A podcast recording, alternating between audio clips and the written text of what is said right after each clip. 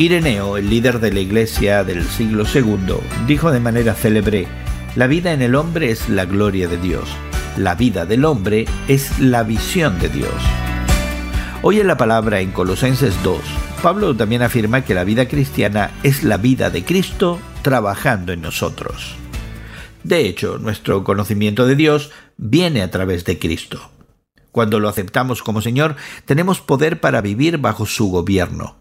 En lugar de dejarnos engañar por argumentos altisonantes, tradición humana o especulaciones sobre poderes espirituales, miramos a Cristo para entender cómo es Dios. Estos temas contrarrestan algunas de las falsas enseñanzas que los colosenses enfrentaban en ese momento. Al parecer, los falsos maestros negaban que Cristo fuera verdaderamente humano, especularon acerca de una vasta jerarquía de poderes y autoridades espirituales y enseñaron que la circuncisión era requisito para la salvación. En contraste, el Evangelio enseña que Jesús es suficiente.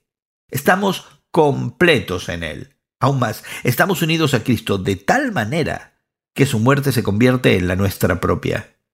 Al morir por nosotros, Jesús pagó completamente nuestra deuda al resucitar de entre los muertos, Jesús triunfó completamente sobre el mal. Ese es el Evangelio básico. Y a pesar de esa sencillez, es un mensaje de inmenso poder espiritual. ¿Y tú? ¿Podrías decir hoy que estás vivo en Cristo?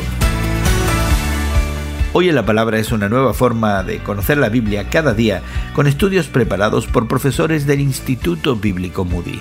Encuentra Hoy en la Palabra en tu plataforma de podcast favorita más información en hoyenlapalabra.org.